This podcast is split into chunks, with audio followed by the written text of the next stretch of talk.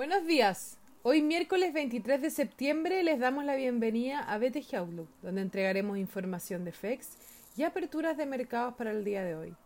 El tipo de cambio abre por sobre el cierre de ayer en 779,30 con los mercados con rendimientos positivos, continuando con la recuperación del sell-off del inicio de la semana. El presidente de la Fed, Jerome Powell, continuará con su testimonio ante el Congreso analizando la respuesta ante el coronavirus y la necesidad de mayores estímulos. Mientras que la Cámara de Representantes aprobó un acuerdo para mantener al gobierno financiado hasta el 11 de diciembre, evitando un shutdown previo a las elecciones. La publicación del PMI en la eurozona, con el PMI compuesto descendiendo hasta los 50,1 puntos desde los 51,9 puntos del mes pasado, es una señal de cómo la recuperación económica en la, en la región se desaceleró en el mes ante el restablecimiento de las restricciones.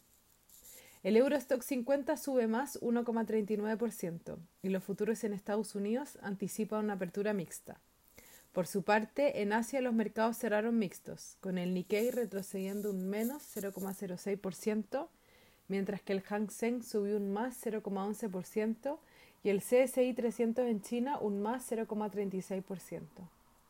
Los commodities transan con retornos dispares, con el cobre cayendo un menos 1,08% y el petróleo WTI subiendo un más 0,10%. La moneda estadounidense a través del dólar index se aprecia más 0,14%.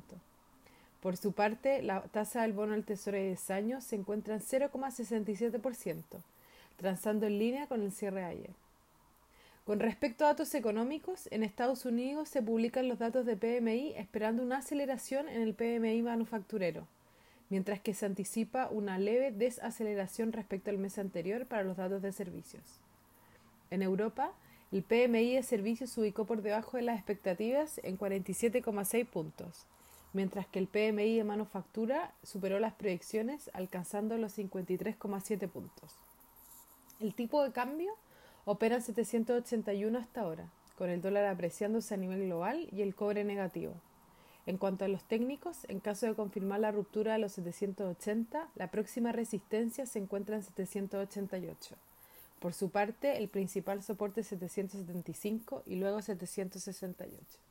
Muchas gracias por habernos escuchado el día de hoy. Lo esperamos mañana en la próxima edición.